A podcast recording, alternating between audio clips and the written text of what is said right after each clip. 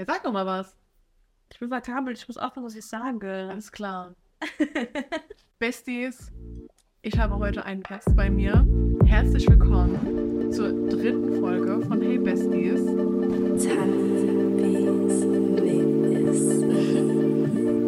Und heute bin ich hier beim Stargast. Möchtest du dich einmal selber vorstellen? Ich bin Latifa. Wir kennen uns von Twitter. Das ist wirklich-. Es ist wirklich immer und immer wieder unangenehm, wenn irgendeine Freundin, die ich eigentlich schon Jahre kenne, die Tür reinkommt, meine Eltern die zum ersten Mal sehen und sagen, hey, woher, woher kennt ihr euch eigentlich? und dann heißt es einfach so oft Twitter. Ich kenne so viele Freunde über Twitter und ich weiß nicht, ob das gut oder schlecht ist. Ich glaube, das ist gut. Ich mag Twitter, ist das Beste, was es gibt. Twitter ist das Beste, was es gibt.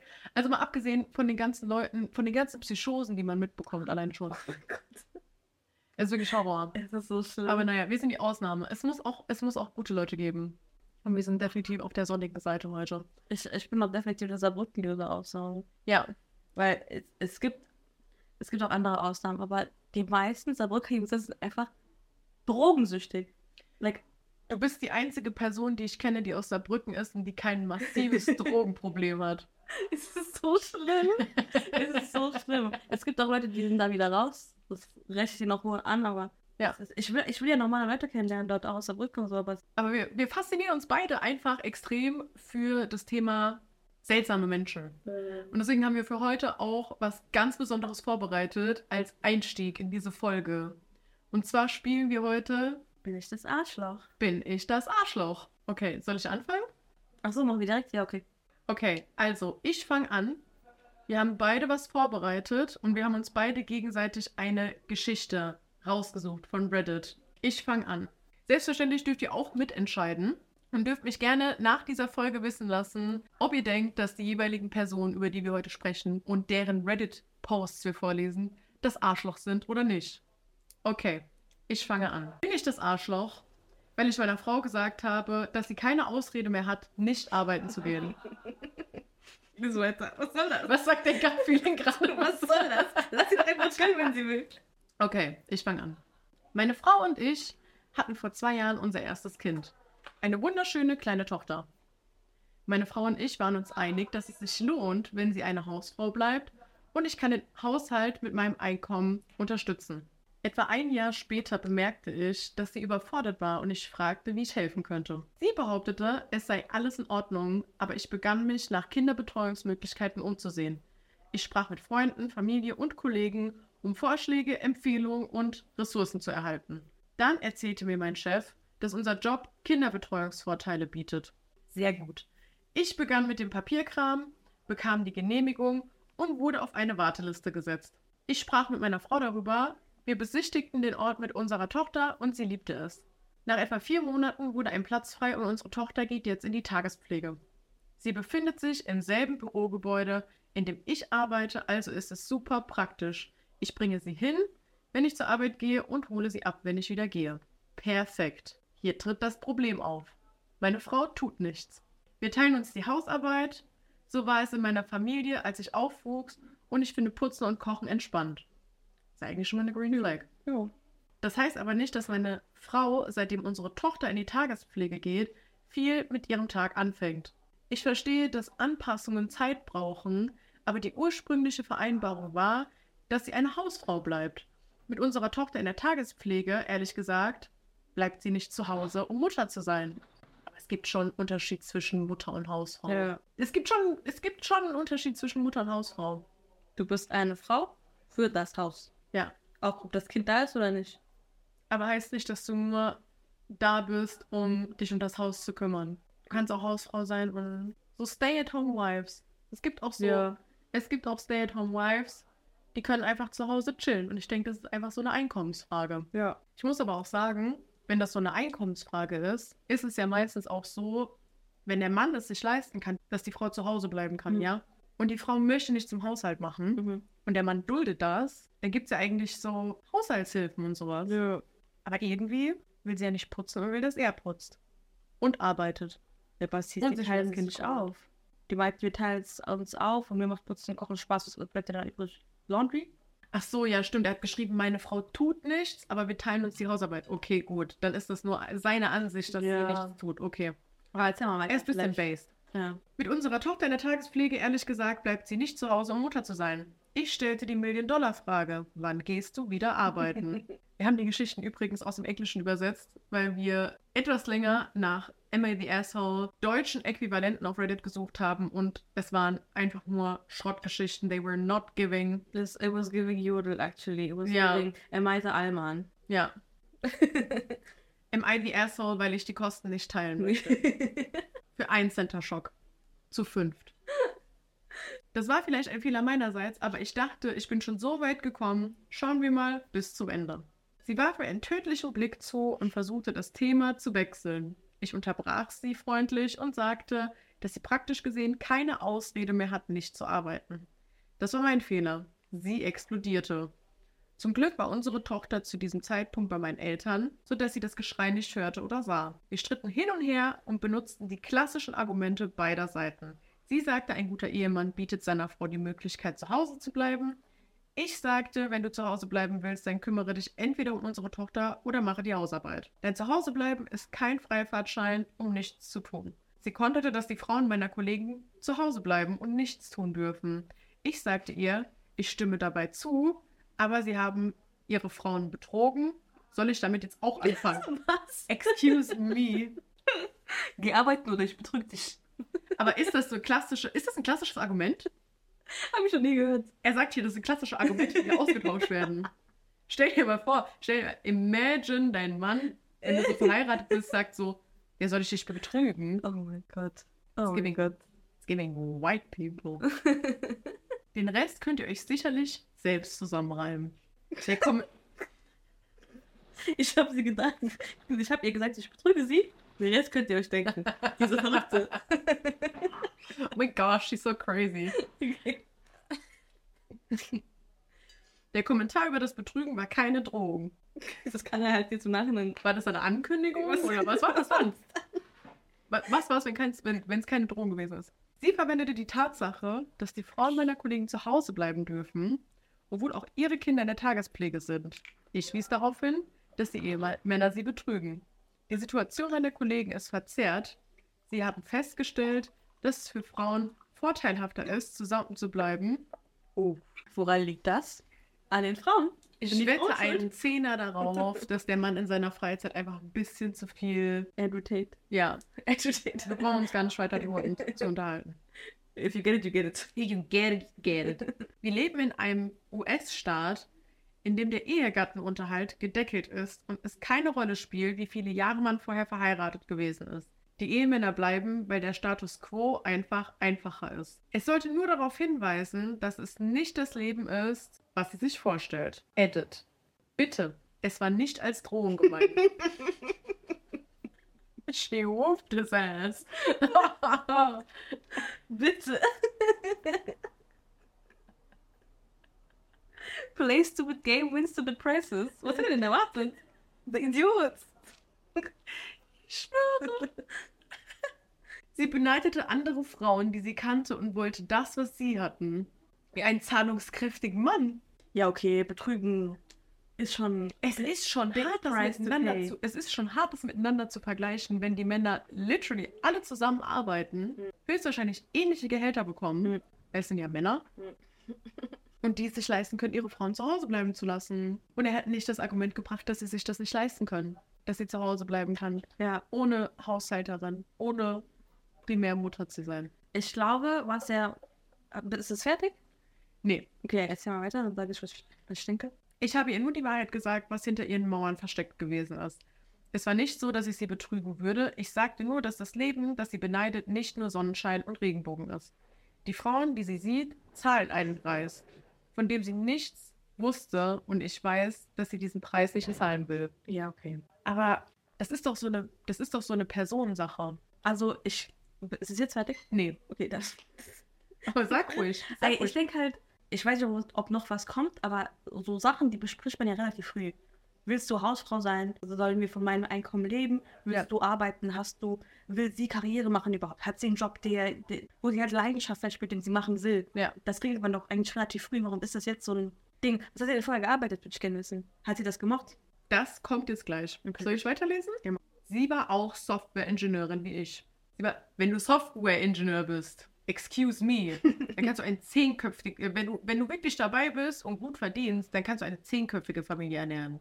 Software-Ingenieure, naja. Sie war zu 100% dabei und ich habe bei ihr nachgefragt, ob sie mit den Tagespflegeoptionen einverstanden ist. Und wenn nicht, ist das auch völlig in Ordnung. Sie hat keine mir bekannten psychischen Probleme. Ey, manchmal denke ich mir, was für Leute für Beziehungen. Manchmal frage ich mich auch so, so manche Menschen, erst sie sind miteinander verheiratet. Bruder, wieso kennst du deine Frau nicht? Saying. Sie Was hat keine mir bekannten psychischen Probleme. Ja, aber Jet redet nicht. Du, also du kennst doch diese Person. Du weißt entweder, die hat dir erzählt von der Vergangenheit, die, die, normalerweise redet man doch offen miteinander, wie sind deine Gefühle und dann kann man doch als Partner, Ja. ich wäre schon als Freundin, wenn meine Freundin psychische Probleme hat. Ich merke das, man merkt das, wenn man ein bisschen aufpasst. Ja, vor allem, wenn man miteinander wohnt, Ja. wenn man aufeinander sitzt, Ja. Wenn man viel miteinander zu tun hat. Und vor allem auch, wenn man so lange zusammen ist, bin ich der Meinung, dass Paare einfach gemeinsam wachsen Ja. und sich gemeinsam entwickeln. Und immer wieder sich zu neuen Versionen von sich selber entwickeln. Ja. Und das bedeutet ja eigentlich im Umkehrschluss auch, dass er das eigentlich gar nicht mit psychischen Problemen, meiner Meinung nach, in Verbindung bringen sollte. Mhm. Weil, warum? Wahrscheinlich haben die Kommentare was gesagt. Vielleicht. Ja. Aber das Ding ist ja auch, wieso, also ich frage mich immer, wieso, wieso legitimiert man eigentlich erst solche Sachen und Mhm. sagt, ja, okay, gut, das ist, das ist für mich in Ordnung, das finde ich akzeptabel. Ja. Erst wenn die Person leidet, dass man dann so sagt, ja gut, dann ist in Ordnung. Ja. Dann muss die wenn die Frau wirklich kurz vor der Kippe steht, dann ist es in Ordnung, wenn sie dann nicht arbeiten geht. Aber dann muss sie putzen zu Hause. Mhm. Und dann muss sie sich um das Kind kümmern zu Hause. Also ich finde es mal ganz kurz einfach extrem verwirrend, wie er diese Geschichte schildert, weil ich Mhm. finde, er schließt logische Zusammenhänge, wo eigentlich keine logischen Zusammenhänge sind. Mhm.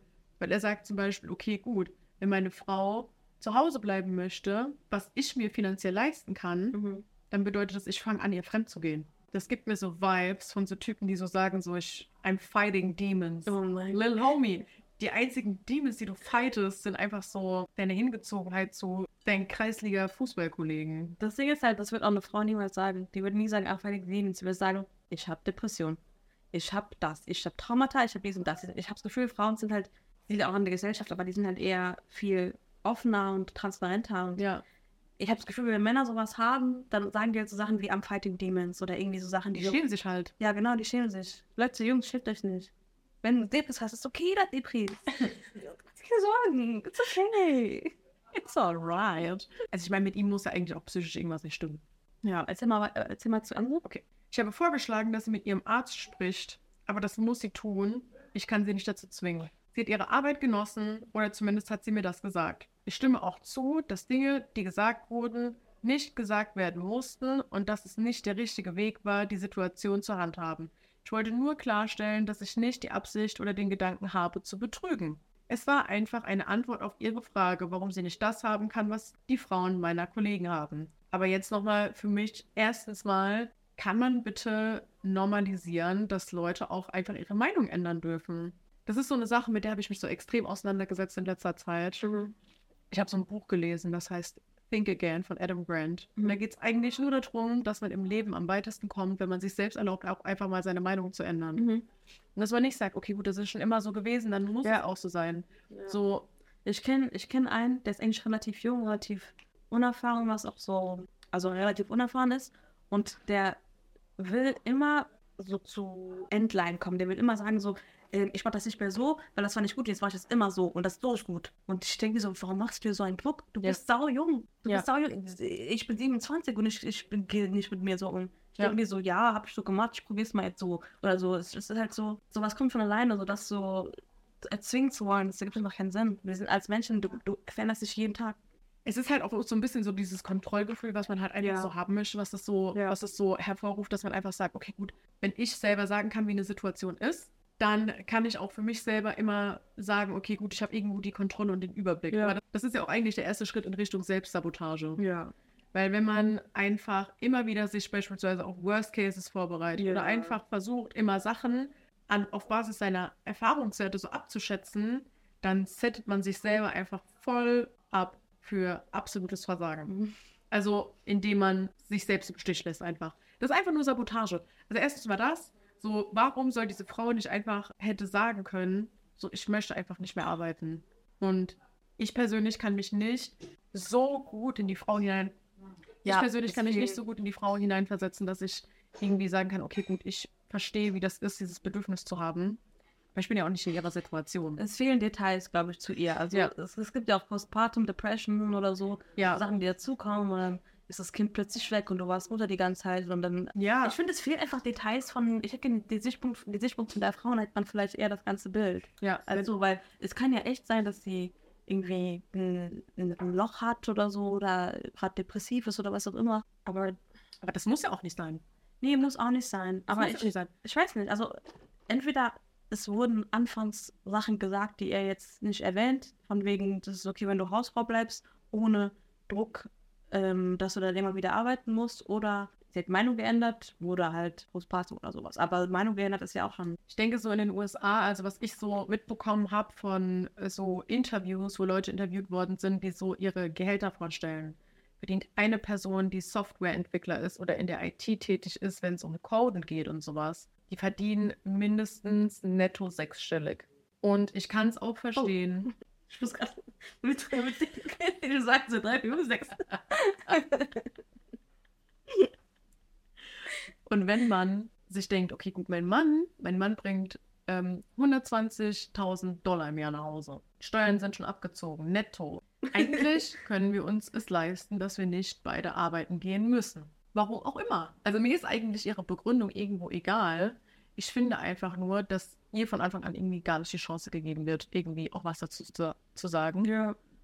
Und deswegen kann ich überhaupt gar nicht beurteilen, ob er das Arschloch ist oder nicht. Ja, wer weiß, ob sie wirklich nichts macht. Vielleicht tut sie irgendwelchen Hobbys nachgehen. Vielleicht tut sie irgendwelche Sachen zu Hause, die er gar nicht mitbekommt. Es, es, es fehlt einfach viel zu viele Details. Das kann man Ja. gerade gar nicht sagen. Weil ich glaube, kein Mensch will wirklich jeden Tag zu Hause rumgammeln. Ich glaube, kein Mensch will das wirklich. Das geht auch nicht. Ja. Das geht auch nicht. Ähm, erstens das. Zweitens, es kann irgendwas sein. Es kann auch sein, dass er das einfach nicht ernst nimmt. Und ich finde auch, also Ja. man muss heutzutage schon wirklich sagen, also so jetzt im Zeitalter von so OnlyFans und Andrew Tate ist es schon schwer zu sagen. Und ich glaube, das ist auch gefährlich, so ein bisschen von sich selbst zu behaupten. So, ich finde das jetzt gut, wenn ich mich finanziell abhängig mache von einem Mann. Hm, Das Weil kommt auch noch dazu. das äh, symbolisiert für mich einen, einen starken Mann, einen feministischen Mann. Aber viele Leute nutzen das eben auch. Also feministische Leute sagen das, aber auch so frauenfeindliche Menschen wie Andrew Tate sagen das eben, weil die sagen, eine Frau gehört nach Hause, weil aus offensichtlichen Gründen, so ich möchte, dass die Frau zu Hause ist, ich möchte, dass die Frau abhängig ist von mir, ich möchte, dass die Frau. Und deswegen kann ich überhaupt gar nicht sagen, ob ich das gut oder schlecht finde. Ja, man kann es nicht sagen. Ich kann einfach nur für mich selber sagen, wenn ich mal irgendwann heirate, dann würde ich mich darüber freuen, wenn ich in einer Situation sein könnte, wo man sich das finanziell leisten könnte, als Mutter auch zu Hause zu bleiben. Und es ist auch ein extrem anstrengender Job, sich 24-7 um sein Kind zu kümmern. Ja, das sowieso. Und man sagt das nicht so gerne, weil das ist direkt mit Mom-Shaming äh, verbunden und das hat dann direkt damit zu tun, dass man keine gute Mutter ist oder was weiß ich. Aber Aber es ist halt so. man hört Sachen von Müttern. Man hört Sachen von Müttern. Man, ähm, man kriegt auch mit, dass so die Geburt eines Kindes und ähm, einfach ein lebensveränderndes Ereignis ist, wo auch Hormone freigesetzt Ja. werden, die einfach einen Menschen für immer verändern können. Ich will gar nicht wissen, wie das wird.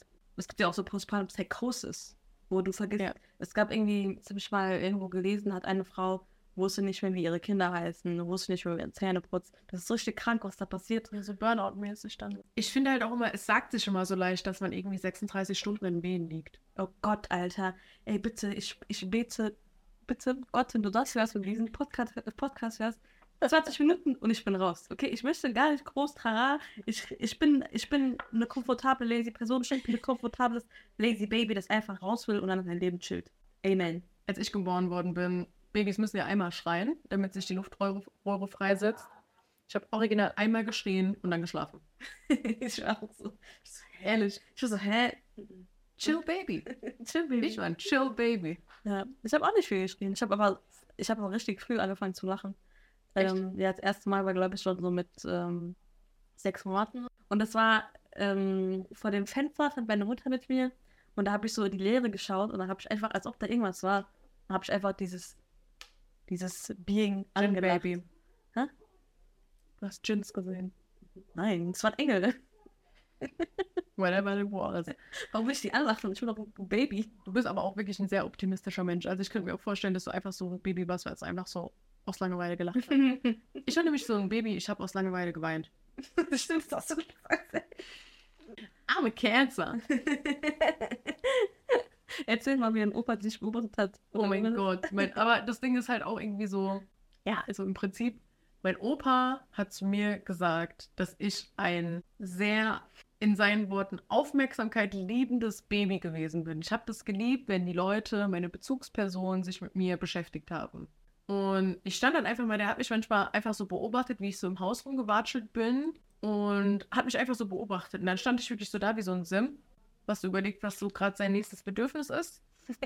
Und dann habe ich einfach angefangen zu weinen. Ja, also mein Opa war einfach ganz gut. Ich sage es einfach ehrlich, wie es ist. Mein Opa war einfach der Auffassung, dass ich ein aufmerksamkeitsgeiles Baby gewesen bin. Wozu man aber auch sagen muss, Aufmerksamkeit ist einer der Grundbedürfnisse Ja. eines Babys. Weil, weißt du, wie soll, das, wie soll das jetzt sonst seine Bedürfnisse Ja, erfüllt bekommen? so wenn ein Kind keine Aufmerksamkeit bekommt, es, es wurden ja auch so Experimente gemacht Ja. mit Babys, wo man das einfach ohne sozialen Kontakt, man hat denen alles gegeben, was sie gebraucht haben, aber ohne sozialen Kontakt, ohne Berührung oder sonst irgendwas, das Baby ist gestorben. Das ist so krass. Wegen mangelnder Aufmerksamkeit. Also es ist eigentlich gar nicht so abnormal. Mir war aber faktisch gesehen einfach langweilig. Und ich war, glaube ich, einfach frustriert, weil sich keiner mit mir beschäftigt hat. Und ich glaube, das war einfach so mein Cheatcode. Anyways, Soll ich dir meine Story erzählen? ich bin hyped. Bin ich das Arschloch, weil ich das Abendessen meines Verlobten genommen habe, nachdem er meins berührt hat? ich fasse mich kurz. Ich, eine, eine 26-jährige Frau, bin mit einem 32-jährigen Verlobten verlobt, der blind ist. Wir schreiten uns nicht auf. Das ist sehr lustig. Ich finde es gerade, dass er 32 ist. Na egal. Das ist auch wirklich sass. Äh. Aber wer ist denn wohl das Arschloch? Wir streiten uns nicht oft, aber er ist immer genervt, wenn ich anderes Essen bestelle, äh, anderes Essen als er bestelle, wenn wir ausgehen. Zum Beispiel, wenn wir draußen zu Abend essen und ich etwas anderes bestelle, ist er sofort wü wütend und wirft mir vor, dass ich ihn als minderwertig behandle, nur weil ich einen anderen Geschmack habe. Um den Frieden zu wahren, esse ich einfach das, was er isst. Ich gehe auch alleine essen als Alternative. Aber da er mir offensichtlich vertraut, Sorry. berührt er zufällig meinen Teller, um zu sehen, ob ich das gleiche Gericht habe. Das hat zu großen Streitigkeiten zwischen uns geführt. Und ich habe ihm gesagt, dass er damit aufhören soll und er hat gesagt, dass er es tun würde. Also wahrscheinlich, dass er es einfach, he'll just keep doing it. Wenn du einmal deinem Partner sagst, wenn du einmal deinem Partner sagst, ich mag das nicht, bitte hör auf damit, dann sollte das eigentlich ausreichen. Weil ab dem zweiten Moment, wo es macht, alles geil. Es ist, es ist Essen anfassen, bei allem Respekt. Ich, also ich kann nicht verstehen, ich war noch nie blind, aber ich kann es mir vorstellen, okay? Es kommt halt auch immer drauf an, was ist. Also ich denke, bei so einem Burrito oder so, ja, hast du auch Rind genommen oder Hühnchen? Aber Nee, weil dann muss ja richtig pal disgusting. palpating my burrito. so, stell dir mal vor, das wäre Suppe. Ich lese weiter. Vor ein paar Nächten gingen wir essen und ich bestellte das gleiche Gericht wie er. Als das Essen kam, sah er etwas unwohl aus. Ich fragte, was los sei, und er wollte es nicht sagen. Und bevor ich überhaupt die Gabel nehmen konnte, streckte er seinen Arm aus und seine Hand rührte den Ess das Essen auf meinen Teller. Er zog seine Hand schnell zurück und versuchte sich zu rechtfertigen, indem er sagte, er wollte nur sicher gehen. Aber ich rastete aus. Ich rastete aus. Ich würde so gern wissen, was es gewesen ist, Gell? was er angefasst hat. Gell? Ich fand das eklig und es gab keine Möglichkeit, dass ich das Essen noch essen konnte, nachdem er es berührt hatte. Er versuchte mich zu beruhigen und sagte, ich sollte nicht von seiner Hand ange angeekelt sein und dass ich überreagiert hätte und so weiter. Also ich will ja niemandem zu nahe treten. Aber wenn man blind ist, dann ist man ja auf seine anderen Sinne angewiesen. Unter anderem Sachen berühren. Tasten, ja. Tasten. Also er hat wahrscheinlich schon einige Sachen angetastet, bevor er das Essen angetastet hat. Erstens das, aber auf der anderen Seite auch. Warum findet sie ihren Freund eklig? Ja, aber ganz ehrlich, ist, glaube ich, ist egal, wer jetzt wäre. Wenn jemand seine Hand, seine, seine, ich bin eigentlich echt nicht, echt nicht pingelig, was so eklige Sachen angeht. Ich habe da relativ hohe Ekeltoleranz. Aber mein Essen mit deinen Händen anfassen, da sind ja auch das Fingernägel. Unter den Fingernägeln können ja so winzige Bakterien, so äh, Staphylokokken, keine Ahnung, alles, was du willst, kann da rein. Ich sag's mal so, also ich, ich fasse auch, wenn ich jetzt zum Beispiel was koche, Ja. aber da habe ich auch Hände gewaschen vorher. Ja. Aber mit Bürste auch für die Nägel. Ja. Dann fasse ich das Essen auch von meinem Freund an. Wenn ich Ja. den Burrito auf den Teller mache. oder Ja, so. ja, ja, das ist ja verständlich, aber so palpating my food to check if it's chicken or beef. Ja, das ist schon, ja, okay. Ich habe nichts gesagt. Ich habe nichts gesagt. Okay. Ähm, aber ich nahm seinen Teller und sagte ihm, dass ich ihn als mein Abend, äh, dass ich es als mein Abendessen nehmen würde. Erst bat er mich, rational zu sein und den Teller zurückzugeben, aber ich weiger- weigerte mich. Ein Streit, ein Streit entbrannte und wir stritten uns. Schließlich verließ er das Restaurant und schickte mir viele Vorwurfstexte, in denen er mich beschuldigte, verbittert, lächerlich und kindisch zu sein und ihm das sein Abendessen gestohlen zu haben. Ganz kurze Zwischenfrage. Ich, ich frage jetzt nur aus reiner Neugier, weil das noch nie etwas ist, von dem ich in meinem Leben Zeuge geworden ist. Wie stürmt eine blinde Person wütend davon? Nein. Also ich meine, Ja. das Ding ist, ich, guck mal, das Ding ist, ich habe mich einmal, das wird jetzt eine richtig komische Side-Story, ich, ich versuche mich kurz zu fassen, okay? Ich habe mich einmal mit einer Person gestritten, aber die Person hatte was bei mir im Auto vergessen und dann musste ich der Person das noch vorbeibringen. Und das war folgende Situation, die Person hat bei sich vorm Haus gewartet, ich bin zu der gefahren, hab mitten auf der Straße angehalten mit Warnblinker, aus dem Auto Tür aufgelassen, hab die Klamotten oder es war irgendwie eine Jacke oder so im Auto liegen lassen, hab diese Jacke genommen, der Person hingeworfen, bin wieder ins Auto gestiegen und hab die Tür zugeknallt. Aber ich habe meine Lenkradfahrregelung beim Anhalten reingemacht. Also ich will nicht sagen, dass nur blinde Personen meiner Meinung nach irgendwie sich ungeschickt dabei anstellen können. Ich denke mir einfach nur, wenn ich mich versuche, in die Situation einer blinden Person Ja. reinzuversetzen, Ja, ich wäre am Ende. Ich würde direkt gegen, ich würde direkt erstmal gegen einen Tisch rennen. Ich renne auch prinzipiell voll oft so gegen Tische oder Türrahmen. ja, auch mit offenen Augen. Und dann, wenn du, weißt du, nachts, wenn du nachts und dann durch das, dein Haus läufst oder so, ich bin immer. Wenn man nachts irgendwie aufsteht oder irgendwas suchen will und dann will man zurück in sein Zimmer, ich bin wirklich so, so auch Ja. in irgendwas rein. Also ich habe einen richtig guten Trick. Ich habe so ein Nachtlichter mit Bewegungsmelder Ja, das war gut. von Amazon. Ja, okay, das ist gut, aber ich, Schau da an der Stelle an Jeff Bezos. das Ding ist halt, wie hat, also, also wie er das gemacht? Ich denke mal, er ist einfach normal rausgelaufen. Stand da? Ja, verließ er das Restaurant. Man sagt ja auch, Orientierungssinn kommt ja über die Ohren. Hm, so zu einem großen Teil. Okay. Das zum Beispiel, wenn du, wenn du verletzte Ohren hast oder wenn du zum Beispiel ganz tief ins Wasser runtertauchst. Ja. Das ist jetzt wirklich, ich weiß nicht genau, ob das faktisch jetzt korrekt ist, wie ich das sage, ja. Ich will einfach nur sagen, wenn Orientierungssinn über die Ohren kommt oder generell einfach nicht über das Sehorgan an sich, Mhm. dann kann man sich ja eigentlich auch, wenn man daran gewohnt ist, nichts zu sehen, eigentlich doch daran erinnern, wo man hin, wo man hergekommen ist. Ja, hingeht. Vielleicht hat er einen Hund. Er ist dem Hund hinterhergelaufen. Der Hund ist weggerannt. Der hat gesagt, hau ab, das ist eine Nein, okay, warte. Wie ging es weiter? Okay. Ein Freund holte ihn ab und dieser Freund stimmte ihm zu und sagte, ich hätte Unrecht. Er ging sogar so weit zu behaupten, dass ich meinen Verlobten missbrauche und finanziell kontrolliere, als ich darauf hinwies, dass ich das Essen bezahlt hatte. Das Problem hat sich jetzt verschärft, da er eine Entschuldigung von mir erwartet und ich mich weigere, ihm eine zu geben. Meine Eltern denken, dass ich, ich sollte geduldiger sein und dass das nur typische Liebesstreitereien zwischen uns sind, aber ich bin mir nicht sicher. War ich das Arschloch, wie ich das gehandhabt habe? Bearbeitung, also Edit. Ich möchte darauf hinweisen, dass dies nicht der Fall ist, wenn wir zu Hause essen. Er hat kein Problem damit, wenn ich unterschiedliches Essen esse, aber in der Öffentlichkeit ist das eine andere Geschichte. Es ist immer ganz schwierig, wenn man in den Kontext dazu setzen muss, dass das zu Hause, wenn die unter sich sind, nicht so ist. Ja. Das ist nie ein gutes Zeichen für eine Beziehung. Also das heißt, es ist nie ein gutes Zeichen für eine Beziehung, aber das ist oft ein Anzeichen, wenn sich das wiederholt und mustert, für eine toxische Beziehung, meiner Meinung nach. Ja. Ich muss ganz ehrlich sagen, ich finde einfach, ich finde das valid Von, von wem? Von ihr? ihr. Ja.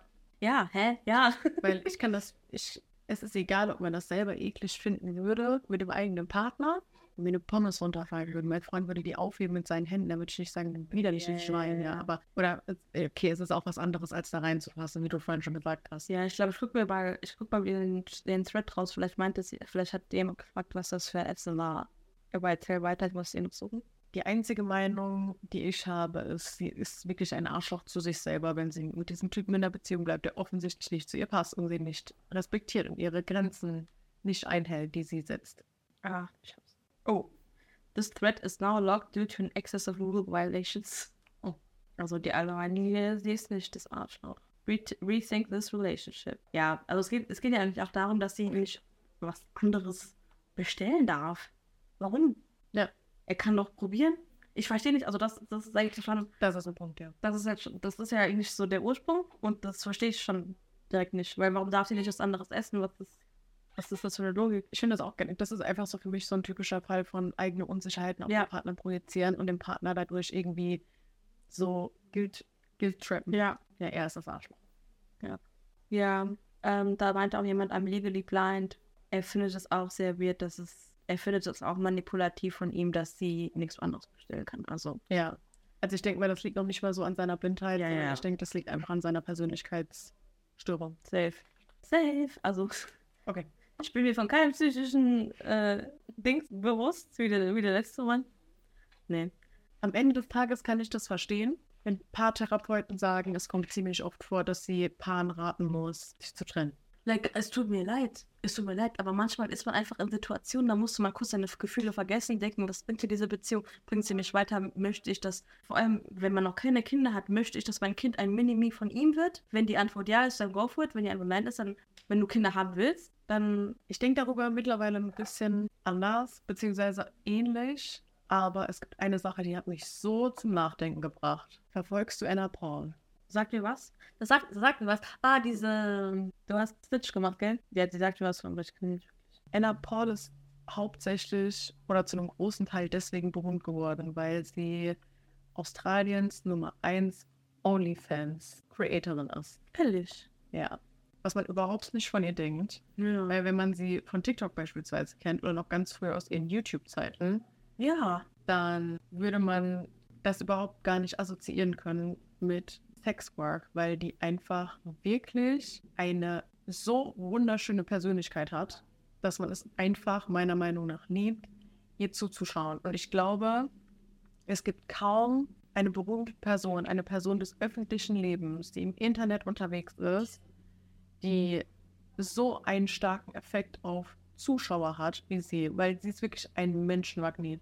Die ist wirklich, ich erfreue mich so sehr daran, weil die einfach wirklich Sonnenschein auf meiner For You-Page oder auf irgendwelche Feeds von mir bringt. Und ich liebe die einfach. Und die ist so alt wie ich.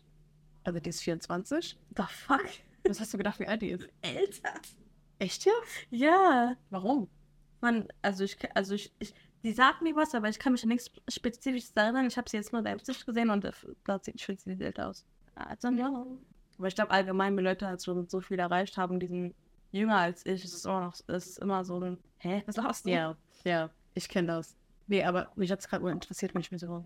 Ich könnte überhaupt nicht schätzen, wie alt sie ist, wenn ich nicht wüsste, wie alt sie ist. Anna Paul ist 24 und die war einfach schon über acht Jahre mit ihrem Freund zusammen. Und die waren auf jeglichen Medien, der war auch auf ihrem OnlyFans-Account oft vertreten. Nicht nur Kameramann, sondern auch manchmal Gaststar angeblich. Also laut ihren Aussagen. Der ist schon acht Jahre an ihrer Seite gewesen und die sind wirklich für das Internet, glaube ich, einfach das absolute Traum war. Die sind so das, die modernen Brangelina. Und jeder hat so diese, diese Vorstellung von dieser Beziehung, dass es einfach so die absolute Traumbeziehung ist, weil die kommen so gut miteinander klar. Die sind immer, immer zusammen unterwegs. Die haben selber gesagt, dass sie sich eigentlich für einen Großteil ihrer Beziehung nie gestritten haben. Vielleicht zwei oder drei Mal, aber für acht Jahre. Das ist crazy. Das ist schon gerade, man merkt halt auch, die sind wirklich einfach gechillt. Die sind einfach gechillt, immer gut drauf. Also ich meine, die haben auch wirklich keine finanziellen Sorgen. Die machen eigentlich, die haben nichts anderes gemacht, außer irgendwie rumzureisen, Mhm. einfach jeden Tag mit ihrer Familie zu verbringen und einfach sich jeden Tag einen schönen Tag zu machen. Und das ist so, das hat, glaube ich, so ganz viele Leute gepackt, weil das natürlich zum einen ja auch so ein riesengroßes Achievement ist für so viele Leute, wenn man, die sind gegenseitig so ihr allererstes alles gewesen. Oh. Und die waren halt zusammen, seit die 15 beziehungsweise 16 gewesen sind. Und ich glaube, dass das für viele Leute schon mal so eine richtige, so ein richtiges Ding ist, was so, was so bedeutet, man hat was erreicht in seiner Beziehung, weil die Beziehung einfach lange geht, wo ich nicht mit d'accord bin. Mhm. Aber in diesem Fall muss ich schon sagen, man hat denen das einfach so gegönnt, wenn man denen zugeschaut hat. Man hat einfach wirklich so das Gefühl gehabt, man gönnt denen alles. Man gönnt denen die schönen Sachen, die die haben, die tollen Reisen, die die machen und diese tolle Beziehung, die die mit, miteinander haben, mit, die die mit ihrer Familie haben. Alles. Und aus dem Nichts ist ein Video aufgetaucht letzte Woche, wo sie einfach gesagt hat, so, Glenn und ich haben Schluss gemacht. Weiß man da eigentlich inzwischen mehr? Ja, weil ich habe mich intensiv damit beschäftigt. Erstmal, ich habe noch nie so viele Leute gesehen, die sich zu so einer Sache äußern. Also es ist so, es hat so ein bisschen so einen ähnlichen Effekt gehabt, wie Bibi und Julian Trennung auf Deutschland gehabt hat, bloß weltweit. Mit dem kleinen, aber feinen Unterschied, dass die Beziehung zwischen Bibi und Julian komplett ihre Red Flags gehabt hat, meiner Meinung nach. Also ich fand nie, dass sie verfolgt. ich hab, fand nie, ich habe ich hab auch nie wirklich früher YouTube geguckt oder so, aber wenn man mal was von denen mitbekommen hat, außerhalb von schönen Instagram-Bildern, Mhm. Diese ganzen kurzen Videos oder Videos, die die gemacht haben oder Ausschnitte von Videos, wo die einfach, also meistens halt eher aus Spaß mit ihr einfach umgegangen ist, wie so ein austauschbares Teil. Also wirklich, ich finde, da, also da hat man wirklich gemerkt, er hat sie nicht geschätzt und die sind jetzt ihre getrennten Wege gegangen, aber da habe ich nie das Gefühl gehabt, oh nein, was ist das für ein Traumpaar? Mhm. Aber bei Anna Paul und Glenn war das wirklich so krass, also wirklich, wo ich dann da gesessen habe und ich habe, das hat meinen ganzen Tag beeinflusst, auch wenn ich das nicht gerne zugeben möchte. Oh. Aber das, war, das hat mich so nachdenklich gemacht, weil auf Mhm. der einen Seite denke ich mir, okay, gut, eigentlich ist nicht alles so, wie es scheint, Mhm. aber in deren Fall konnten die guten Gewissens sagen, wir sind immer richtig gut miteinander klargekommen. Mhm. Und was man dann beobachtet hat, weil so viele Leute so geschockt darüber gewesen sind. Und natürlich ist es, da, ist es ja auch so, dass wenn man ähm, beispielsweise gut und gerne Influencer ein bisschen zu viel im Internet verfolgt, dass man sich halt auch so ein bisschen einbildet, diese Person zu kennen. Mhm. Und ich glaube, deswegen haben sich so extrem viele Leute nicht nur rausgenommen, ähm, so öffentlich darauf zu reagieren, ich ja auch. Ja. Aber so viele Leute haben sich rausgenommen, Spekulationen anzustellen, warum die sich getrennt haben. Und man muss dazu sagen, als sie dieses Trennungsstatement-Video gemacht hat, die hat es einfach, die hat einen One-Take beim ersten Versuch, die hat einfach Kamera angemacht, hat gesagt, wir haben Schluss gemacht und wir haben immer noch extrem viel Liebe füreinander. Wir sind jetzt einfach nur nicht mehr zusammen. Und er war dabei. Also er hat ihr dann auch am Ende des Videos noch so einen Kuss auf die Stirn gegeben. Also die sind wirklich im sehr guten auseinandergegangen. Und dann ist er ausgezogen und dann hat sie quasi ein oder zwei Tage, nachdem sie dieses Trennungsstatement gemacht hat, hat sie dann noch ein Video hochgeladen und hat dann wirklich gesagt, ihr Leute, und die hat wirklich ganz selten Hate. Okay. Die hat ganz selten Hate, obwohl die eigentlich ja so eine polarisierende Person ist. Mhm. Die hat so viele teure Sachen. Mhm. Die jettet um die Welt. Mhm. Die ist OnlyFans-Creatorin, Mhm. wo ja auch viele Leute Ja. was dazu zu sagen haben. Aber, und ich muss das auch ganz ehrlich sagen, ich bin nicht überzeugt von OnlyFans. Ja, ich würde es nicht machen. Ich, das Letzte, was ich machen würde, ist Frauen zu slut-shame oder ein schlechtes Gewissen Ja. für ihre Entscheidung zu machen. Aber ich persönlich finde das einfach, ich finde einfach nicht, dass es eine besonders gute Entscheidung ist. Vor allem, wenn man so jung ist. Ich finde, Ja. er sollte wirklich Minimum 21 Jahre, ab 21 Jahren sein, aber ich Ja. finde 21 auch so lost. Ich finde, man ist halt. Ich habe mal einen Tweet gesehen, dass man, wenn man zum Beispiel 21 Jahre alt ist, dann ist man nur seit einem Jahr erwachsen. Wenn du 25 Jahre alt bist, bist du erst, erst seit fünf Jahren erwachsen. Und ich finde, bei 18-Jährigen oder so merkt man das halt übel. Für mich sind 18-Jährige immer noch Kinder. Also neurowissenschaftlich erklärt, gibt es im Gehirn einen Teil, der nennt sich Frontallappen. Ja. Wenn hier Medis anwesend sind, korrigiert mich, wenn ich nicht richtig liege mit dieser Aussage. Der Frontallappen ist erst ab ungefähr einem Alter von 25 Jahren vollständig entwickelt. Heißt, bis dahin ist man noch nicht erwachsen eigentlich. Mhm. Und man darf zwar für sich selber Entscheidungen treffen, aber die Wahrscheinlichkeit ist hoch, dass die Entscheidungen ganz im Inneren nicht immer im Einklang mit dem Besten sind, was, was man für sich selber möchte. So, also von daher, da bin ich ganz bei dir. Ähm, ich finde, extrem viele Leute machen das zu jung. Ja. Ich finde auch, dass, ähm, also was ich beobachten durfte von jüngeren, von ja, Leuten, die jünger sind als ich. Ja. Mädels, die jetzt beispielsweise 2003 geboren sind oder so. Die das halt einfach mit Selbstbestimmung Mhm. und Freiheit assoziieren. Ah, das ist so gefährlich. Das sind aber meistens leider auch Leute, die ähm, mit in eigentlich mittelständigen oder wohlhabenden Familien in einem Einfamilienhaus aufgewachsen sind und die eigentlich, glaube ich, keine äh, Freunde oder Bekannten haben, die beispielsweise ans Schaffen gegangen sind mit 18. ja. Ich glaube, sowas ist für solche Leute fremd, weil ich glaube, ansonsten würden die das nicht sagen. Mhm. Das ist meine Meinung. Aber wie gesagt, das Letzte, was ich machen würde, ist zu einer Person hinzugehen und zu sagen, ich finde, du machst gerade was ganz Schlimmes. Mhm. Kurzer Disclaimer, unsere Meinungen sind nicht euer Lebenskompass, also macht euch bitte keinen Stress. Jedenfalls, sie hat nach zwei Tagen dieses Statement-Video gemacht und hat gesagt, wir sind sehr gut da auseinandergegangen. Wir werden auch in Zukunft Freunde bleiben und werden viel miteinander gemeinsam unternehmen. Wir möchten einfach ansprechen, dass ähm, Gerüchte kursiert haben, die uns in einem anderen Licht dastehen lassen, als wir das jemals behauptet haben. Da gibt es Leute, die haben Instagram-Stories gefaked. Also Screenshots, Junge. wo er in seiner ähm, Privatstory auf Insta ähm, angeblich zugegeben hätte, dass er ihr fremdgegangen ist. Hobbys? Schon mal von Hobbys gehört? So. Und dann hat sie das eben in diesem Video angesprochen, hat gesagt, der war so traurig und bestürzt. Der war wirklich sehr traurig. Und dann hat sie gesagt, bitte hört auf. Ähm, und es gibt so viele Leute, die dann gemutmaßt haben. Das hat sie auch angesprochen. Ähm, nicht nur diese Fremdgeh-Thematik, auf, auf beiden Seiten, sondern auch so, er wollte sich verloben und sie war nicht bereit. Und Ja, da habe ich gerade so einen Artikel gefunden, als ich eben gegoogelt habe, um zu gucken, wie die aussahen. echt, Dass, ja, dass irgendwie sie zu ihm meinte, bitte äh, mach mir keinen Antrag. Und er so hatte ich eh nicht vor. Und dass sie halt irgendwie lieber ein Dokument unterschreiben würde, aber das, das war nicht, er wollte sich verloben. Und ich wollte nicht, das war eher so, wir wollen das beide nicht. Und dann wurde es halt von Daily Mail anders Ja. gesponnen.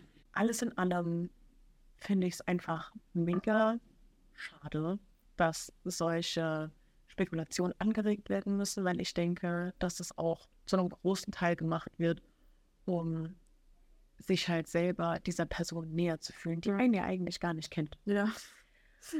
Und ähm, am Ende des Tages, das sind beides zwei wundervolle Menschen.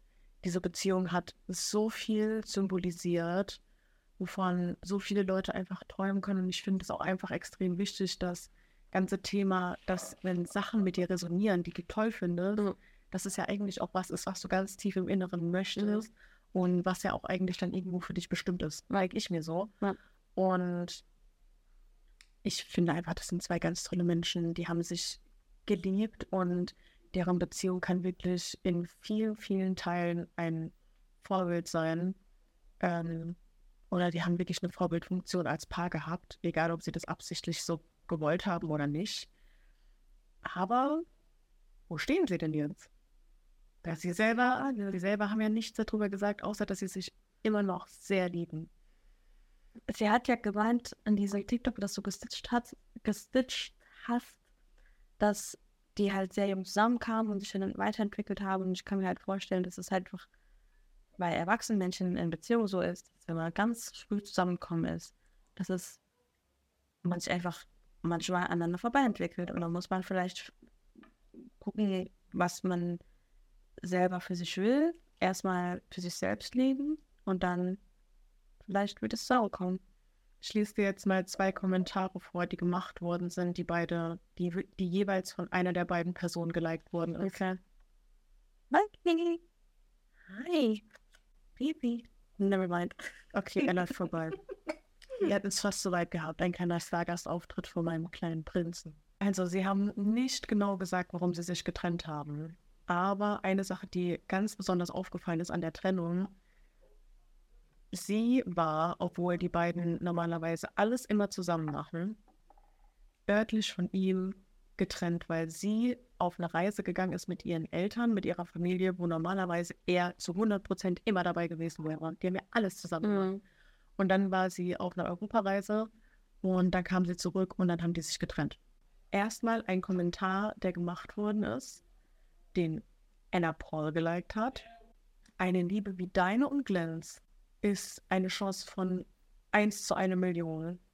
Und wenn ihr dafür bestimmt seid, dann werdet ihr auch wieder zusammenkommen und dann wird eine kleine Auszeit zwischen euch beiden alles sein, was ihr benötigt, um diese Liebe wieder herzustellen zueinander.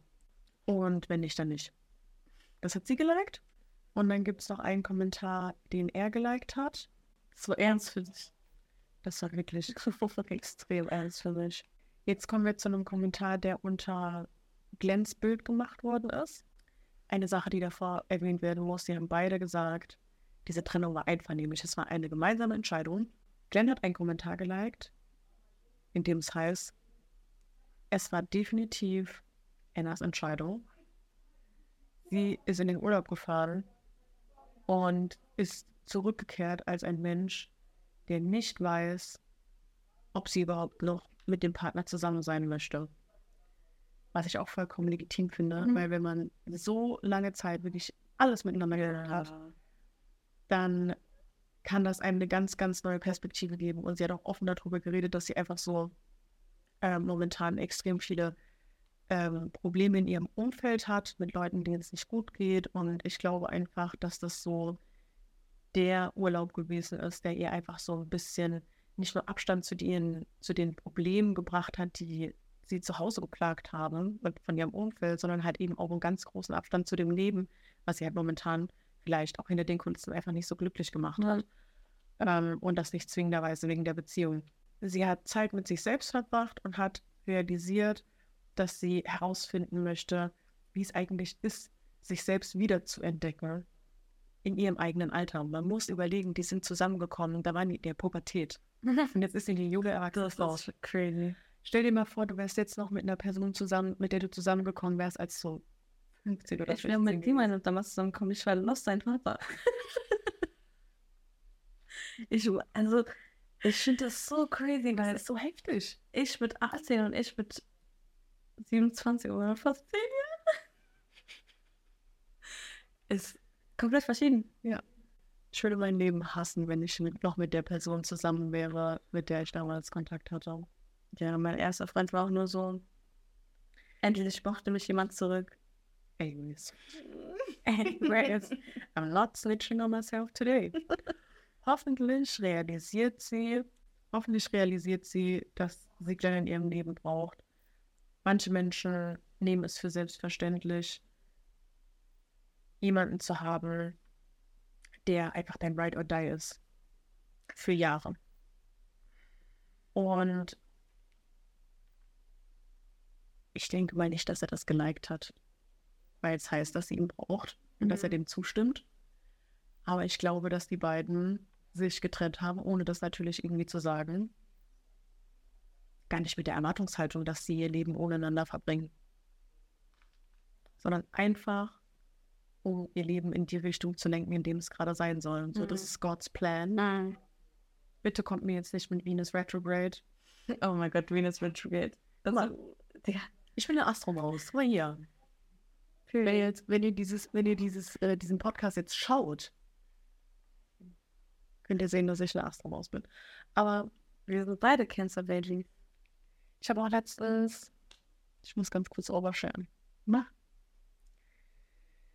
Ich habe letztens, ich weiß nicht, ob du dich dran erinnern kannst, eine Story gemacht, wo ich, ich habe einen TikTok gemacht, ein Mhm. Duett mit einem Mädchen, wo ich dazu geschrieben habe, dieses Mädchen erinnert mich Ja.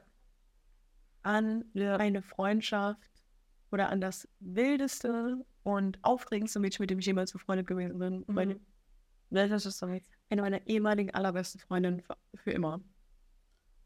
Damals. Und dann hat mir einfach ein Mädchen geschrieben, und das ist auch gar nicht böse gemeint jetzt, falls du das siehst. Ähm, freundet euch nicht wieder miteinander an, das ist eine Falle. Weil dieses, ähm, das, das Problem an diesem Stitch ist gewesen, oder an diesem TikTok-Video ist gewesen, dass niemand das gesehen hat, außer die Person, die ich in diesem Video gemeint habe, die dieses Video auf ihrer For You-Page gehabt hat und das geliked hat. So random. Random. Vielleicht könnt ihr hinten meinen kleinen Kater rumsteppen sehen. Wenn es um solche Sachen geht, wie wenn während der Venus Retrograde oder während der, Ret äh, während der Retro Retrograde, wenn der Mercury Retrograde Leute in dein Leben zurückkommen, dann kann das so eine Falle sein.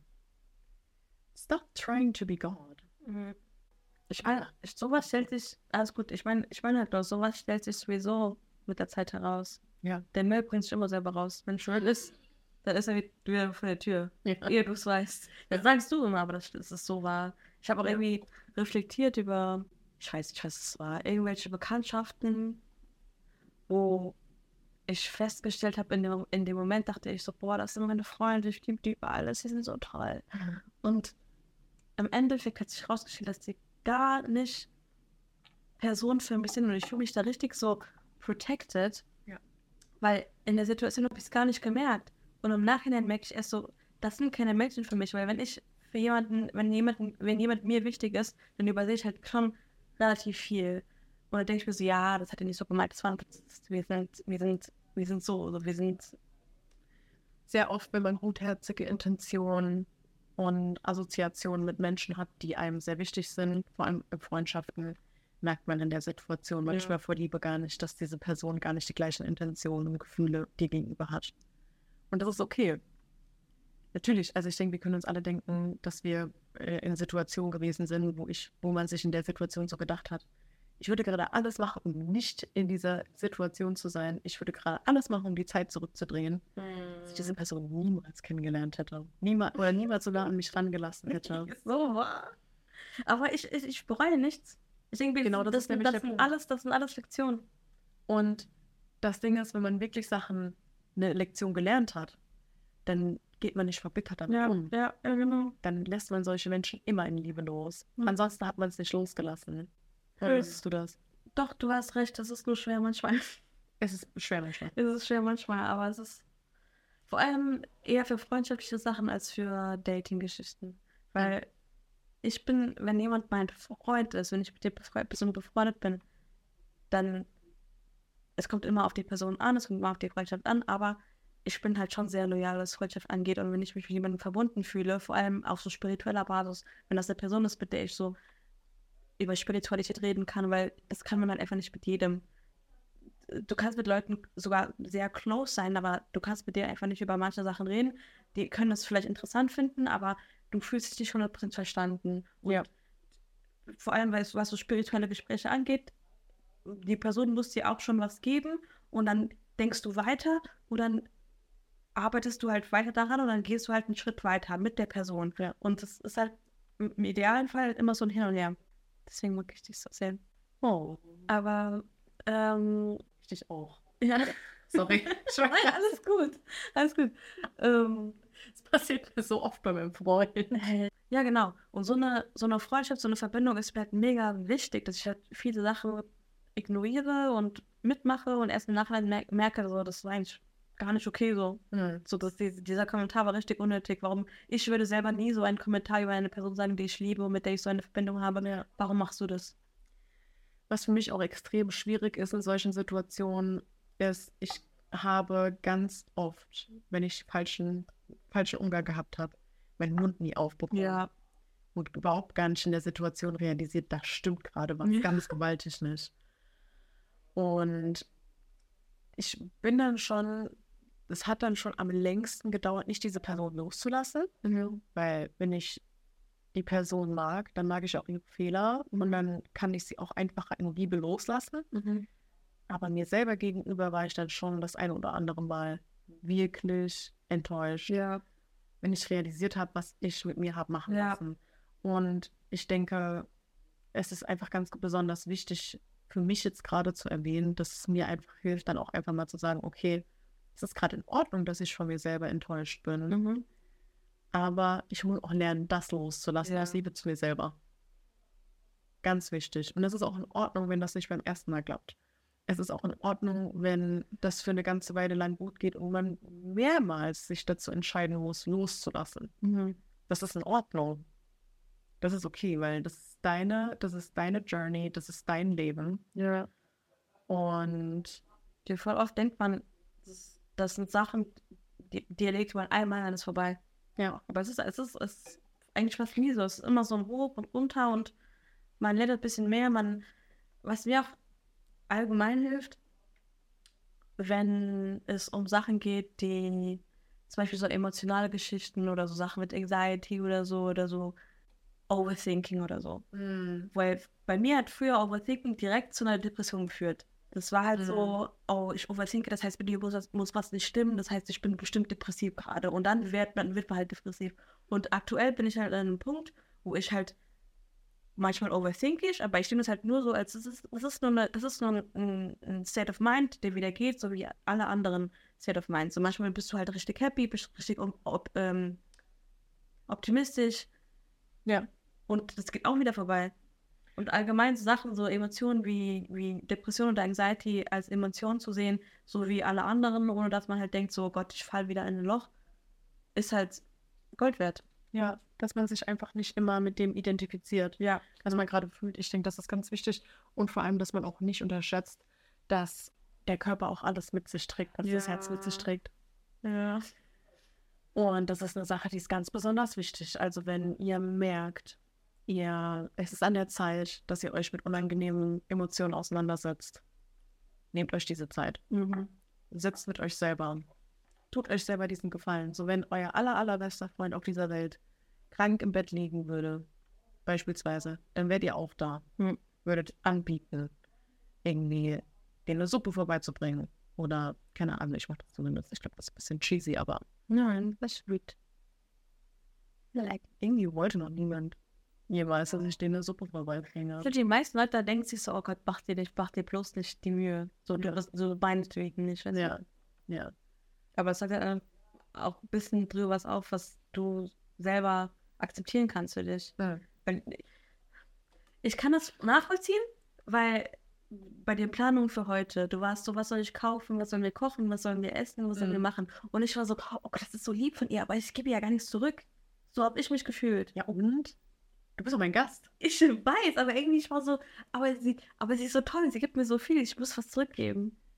Ja, aber ich mache das ja auch, also natürlich auch so, so aus Liebe zu Ja, dir, natürlich ja. auch, also Gastfreundschaft ist generell bei mir ein ganz wichtiges Ding. Nicht, dass ich mich irgendwie dazu bringen muss, das zu machen. Das ist für mich einfach eine ganz große Selbstverständlichkeit. Mhm.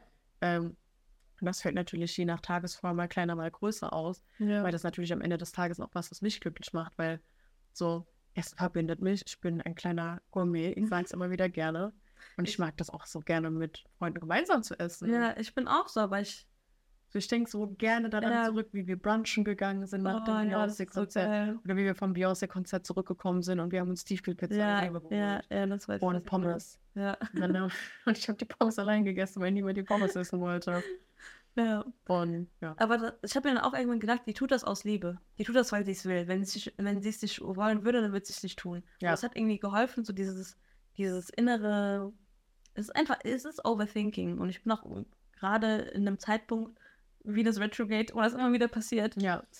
Ähm, und auch, ich weiß nicht, sogar wenn ich selber Sachen mache, denke ich mir so, ich will aber nicht, dass die Person denkt, dass sie mir was dafür zurückgeben muss.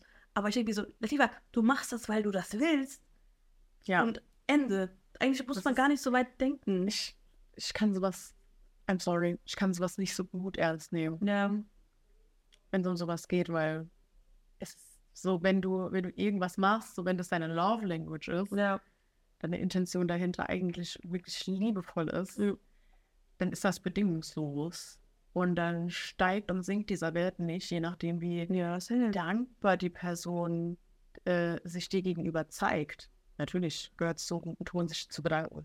Sind wir mal ehrlich. Nee. Aber ähm, es ist jetzt nicht so, ähm, dass, dass man sich da irgendwie gegenseitig was zurückgeben würdest. Du, wenn ich sage, ich schlaf bei dir. Ja, dann würde ich auch Sachen planen. Ja, Ja, ich, ja, like, ja. Aber für mich selber ist das so anders. Aber das ist ja, das, Mhm. das, das, ist, das ist eigentlich irrelevant. So muss ich eigentlich ablegen.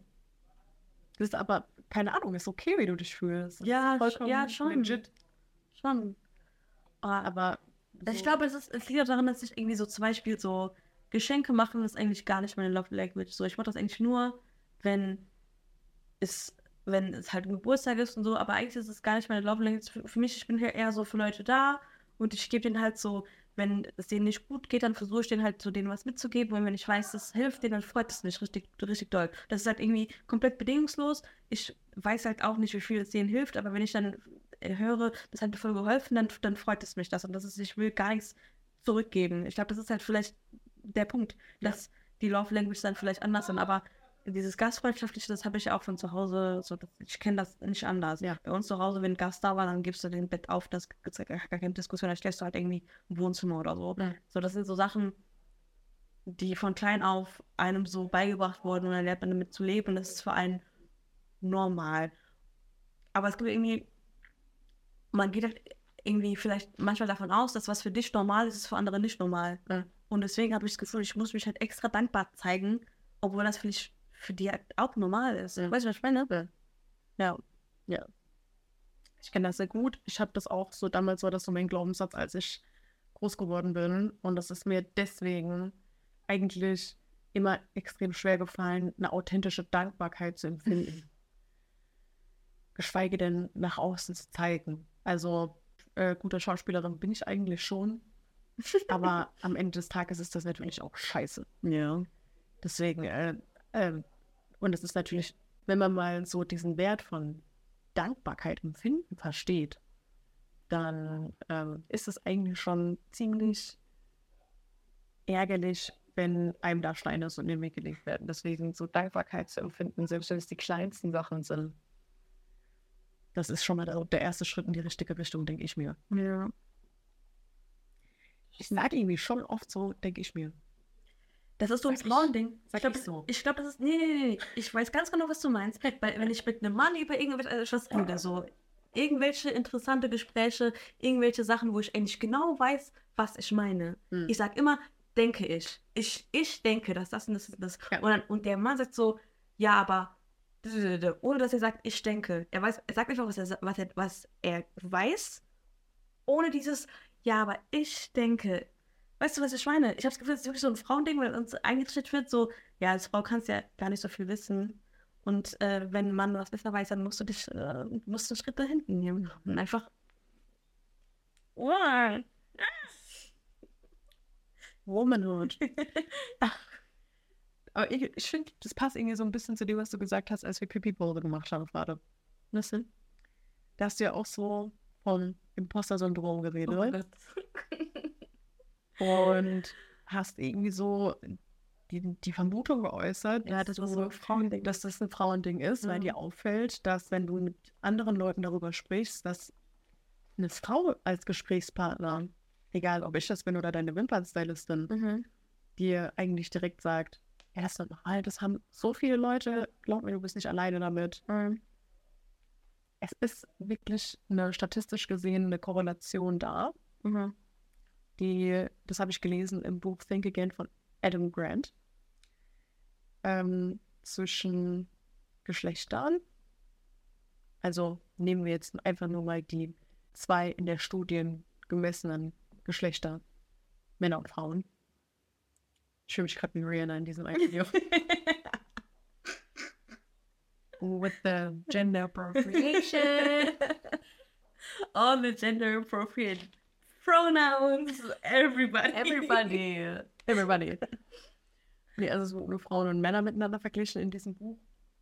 Also in dieser Studie, ähm, in der gesagt wurde, statistisch gesehen ähm, haben Männer öfter das Hochstapler-Syndrom, dass die sich viel zu viel zutrauen Ja, ja. ähm, und beziehungsweise viel zu viel von sich halten, was eigentlich gar nicht so ähm, ja, dem entspricht, was eigentlich so in Realität da ist. Wissen, fundierten Wissen, Erfahrungen, was oft so im Arbeitsleben Ja, das habe ich auch Ähm. gelesen, das was so Job ähm, dass sie sich halt für Stellen bewerben, wo die eigentlich gar nicht die Qualifications haben. So, ich glaube, das ist 70 Prozent der Männer tun das einfach trotzdem und reden sich halt so rein und reden sich besser. Und irgendwie die meisten, ich weiß nicht mehr, was das genau war, auf jeden Fall ging es darum, dass Frauen sich das eher tendenziell weniger Ja. trauen. es ist ja auch so damit zusammen, also ich glaube, es, es hängt auch so damit zusammen, dass Männer einfach in ihrer äh, so im Heranwachsen, Ja. Schulzeit, Ausbildungszeit, ähm, einfach sich immer daran gewöhnen durften, dass sie bedingungslos ernst genommen werden. so true, Bestie. Ich hatte richtig gute Noten. Also ich hatte schon gute Noten in der Schule. Mhm. Ich habe halt immer so, ich war halt immer so mein funny ditzy self und wurde halt immer in der Schule, vor allem Richtung Oberstufe, von männlichen Kollegen nicht ernst genommen. ja. Und ich weiß noch ganz genau, dass die dachten, ich wäre halt so eine, so eine dumme Truller. Ja. Und als ich rauslief mit meinem Abi-Ergebnis, und das war irgendwie so 1,8 oder so, und dann waren die so, Wow. und dann, genau, und dann waren die so, oha, krass, und ich so, was dachtet ihr die ganze Zeit? Dachtet ihr wirklich, ich bin dumm? Obwohl man sagen muss, so, ja, Schul, Abi-Noten Schulnoten- haben nicht so wirklich viel mit Ja. Intelligenz an sich zu tun, glaube ich. ja, also ich konnte einfach lernen. Und das ist halt eigentlich schon ein Skill, vor allem wenn man studieren will und so, ist Ja. es eigentlich schon ein Skill, zu wissen, wie man lernt und zu wissen, wie man halt Wissen ähm, wiedergeben kann, in seinen eigenen Worten und so weiter und so fort. Ähm, es ist halt booksmart so, es ist ein, nur ein Teil von Intelligenz, sagen wir mal. Aber dass mir das schon nicht zugeschrieben wurde, nur von meiner Persönlichkeit, ist halt schon crazy. Weil wenn, wenn ein Kerl, ich glaube, hätte ein Kerl dieselbe Persönlichkeit wie ich, wäre der halt der Lustige, der Coole, der, ah, okay, hat aber schon gute Noten, der muss schlau sein. Ja. Weiß ich schon. Ich glaube auch einfach, dass extrem viel mit Sympathie bewertet worden ist. Aber ich muss einmal an der Stelle sagen, also ich bin immer sehr stolz auf dich. Und ich halte dich für eine sehr intelligente Person. Und ich möchte mich bedanken, dass du heute mein Gast Ja, bist. Ein gerne. Podcast. Ich bin richtig froh, ich habe mich richtig gefreut schon die ganze Zeit. Den ganzen Tag, ich war so, Ich möchte mich an der Stelle auch nochmal bei euch bedanken, meine Besties. Vielen, vielen Dank für eure Interaktion mit meinem Podcast, mit der letzten Folge. Jetzt haben wir ganz vergessen, die Antworten vorzulesen von den Fragen, die ich gestellt habe. Das müssen wir wohl nachholen bei der nächsten Folge. Vielen, vielen Dank für eure Bewertungen, für eure Follows, dass ihr, dass ihr meinem Podcast auf den verschiedenen Seiten gefolgt habt. Ich weiß nicht, ob ihr es mitbekommen habt, aber ich bin jetzt auch auf Apple, Amazon und Google Podcasts vertreten. Das heißt, ihr könnt mich jetzt in einem größeren Portfolio hören, aber ich werde es auch nochmal ausweiten. Vielen, vielen Dank. Ich hoffe, ihr hattet viel Spaß beim Hören. Und ich würde sagen, wir hören uns beim nächsten Mal. Ciao, Besties. Hallo.